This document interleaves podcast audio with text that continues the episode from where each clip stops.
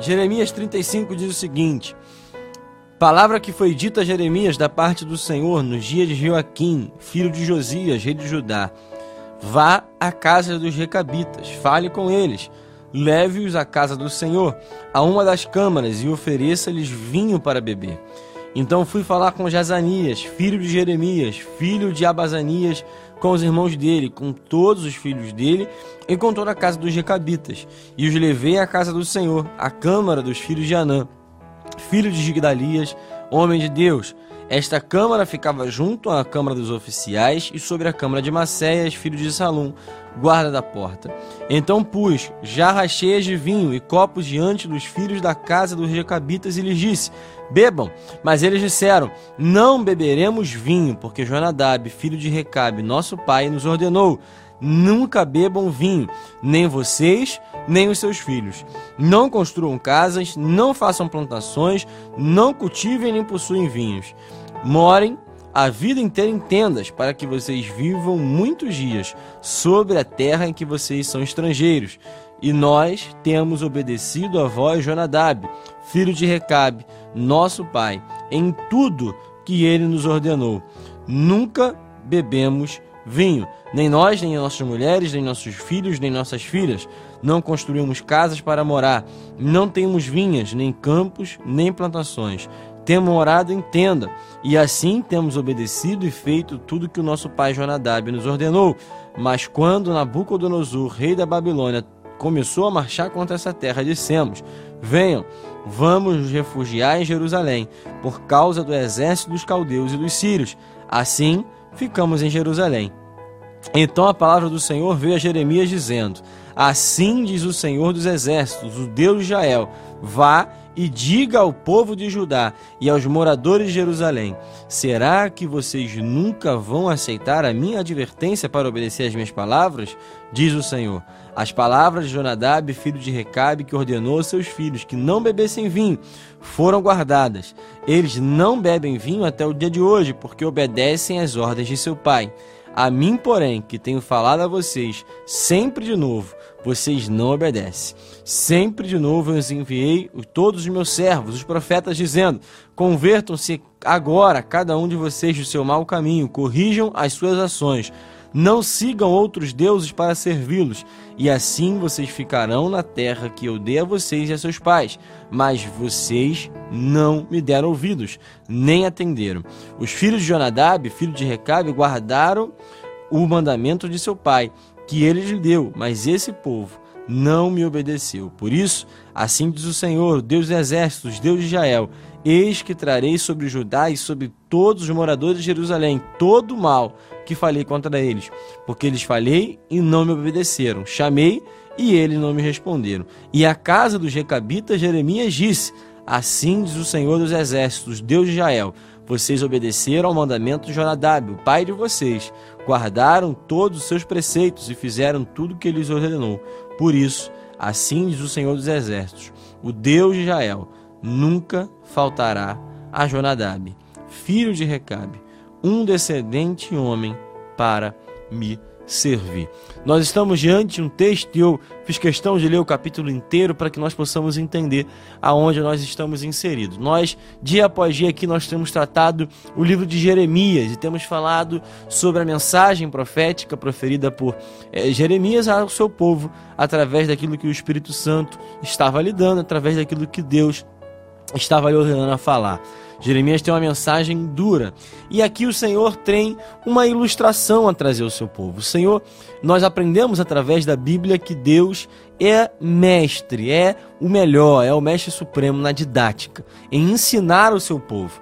O Senhor usa de diversas maneiras, usa diversas ferramentas, diversas é, estratégias, modelos são utilizados pelo Senhor para uma missão: ensinar o seu povo. Deus pretende ensinar o seu povo através dessa mensagem aqui proferida. O Senhor pega o profeta Jeremias e dá uma ordem. Faz com que Jeremias traga os recabitas, os descendentes de Recabe, os descendentes de Jonadab, para ter uma proposta, fazer ali uma tentação, um teste. Faz-se um teste com esses homens. Esses homens são colocados diante de uma grande porção de vinho. Uma grande porção de vinho é apresentada para os homens recabitas e eles se recusam a beber. Eles se recusam a tomar do vinho por causa de uma ordem, de uma ordenança, de um mandamento dado pelos seus pais, dado pela sua descendência e que tinha é, que continuava de geração em geração. Os recabitas não poderiam beber vinho nem estabelecer casa, eles não poderiam ser sedentários, eles tinham que ter uma vida nômade. Eles não podiam fazer construções, não podiam ter uma fazenda, não podiam fazer plantações. Era uma ordem passada de geração a geração. Nós estamos diante de um texto e nós precisamos ser claros aqui que os recabitas eles obedeciam a esse mandamento não por uma ordem direta do Senhor, mas por uma ordem do seu é do seu famoso do seu principal é, expoente que era Jonadab. E nós aqui nós estamos diante de uma proposta que eles recebem e eles recusam. E o Senhor, através dessa recusa, através dessa atitude, desse ato dos descendentes aqui dos Recabitas, nós é, vemos que o Senhor quer ensinar uma lição ao seu povo. Os Recabitas têm uma proposta, têm uma, um teste a ser cumprido, mas passam no teste. Eles obedecem a palavra que eles ouviram desde criança.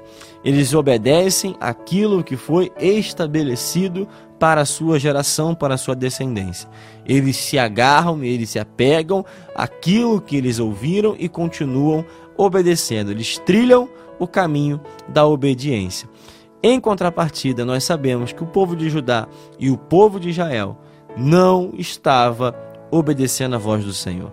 O que o Senhor quer nos ensinar não é que a atitude dos recabitas em deixar de beber o vinho ou deixar de construir a casa fosse é, de fato aquilo que agradou o Senhor, mas o que agradou o Senhor foi a obediência deles aos seus princípios. Princípios que eram éticos, princípios que tinham uma lógica estabelecida e o Senhor é, respeitou isso. Mas o mais interessante é a palavra obediência. Judá estava numa terra que manava leite e mel, estava na terra prometida por Deus, estava no lugar que o Senhor prometeu e separou para o seu povo. Estava no lugar correto, o lugar da promessa. Mas como eu, eu gosto de dizer, Israel, Judá estavam na terra da promessa que Deus lhe deu, mas se esqueceram do Deus que lhes deu a promessa. Pior situação não é ficar sem a promessa. A pior situação é ficar sem o Deus da promessa. Aqui nós estamos diante de um texto que nos mostra a desobediência, a infidelidade do povo de Deus. O Senhor traz esse povo, traz os recabitas exatamente para ensinar essa lição ao seu povo. Eles obedecem a palavra, eles obedecem aquilo que eles receberam. Vocês, porém, tem a palavra do Senhor, tem o mandamento do Deus que criou os céus e a terra, do Deus Todo-Poderoso, do Deus que os ajudou em todas as batalhas e mesmo assim preferem trilhar o caminho da desobediência. Tão trágico isso. É terrível nós pensarmos que Judá, mesmo experimentando tantos milagres, experimentando tantas provisões do Senhor, experimentando tantos feitos extraordinários do Senhor, não trilham pelo caminho da obediência. Nós precisamos obedecer a palavra. Aqui eu aprendo que nós precisamos também não seguir pelo caminho da desobediência. Pelo contrário, nós precisamos continuar seguindo o caminho, caminho de cumprir aquilo que foi determinado pela palavra de Deus. Aquilo que o Senhor se agrada, esse é o caminho que nós devemos andar. Aquilo que o Senhor nos determina, este é o caminho que nós devemos seguir. Aqui nós estamos diante de um texto onde o Senhor declara duas sentenças. A primeira sentença é ao seu povo, o povo de Judá, dizendo que se eles não se converterem, não corrigirem as suas ações, não deixarem de seguir outros deuses, eles vão ficar na terra prometida a seus pais. Eles vão continuar no lugar que o Senhor separou. Porém, se continuarem nessa prática. Se eles continuarem nessa desobediência, ele trará sobre os judaus, sobre todos os moradores de Jerusalém, todo o mal que falou contra eles. Em contrapartida, o Senhor profere para o povo dos recabitas uma bênção, dizendo que por conta da obediência ao mandamento de Jonadab. E o mais curioso é que aqui o mandamento dado não é a palavra diretamente, é aquilo que Jonadab ensinou. Se obedecer ao mandamento de Jonadab já abençoou aquele povo, imagina obedecer a palavra. Imagina obedecer a palavra, o mandamento do Deus vivo, do Deus todo-poderoso. Se quem obedeceu a palavra de um homem foi abençoado, quanto mais quem obedece à palavra de Deus. E aqui continuando, o Senhor diz que os descendentes dos recabitas nunca faltarão a um descendente. Sempre terão um descendente, sempre terão alguém para continuar a sua linhagem, por causa da obediência. Eu, eu lembro aqui de uma mensagem que nós já falamos anteriormente, no final de Deuteronômio. Nós gostamos tanto de falar que nós teremos o melhor da nossa terra, que nós comeremos o melhor fruto, teremos chuva no tempo certo.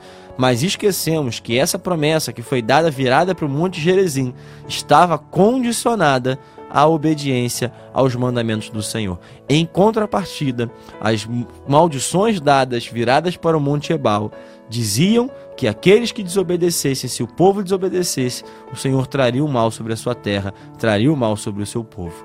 Qual é o nosso princípio? Obediência ou desobediência? Jerezim ou Ebal? Judeus ou recabitas. Que nós possamos sempre obedecer a palavra, para que nós possamos ser abençoados aonde nós pisarmos a planta dos nossos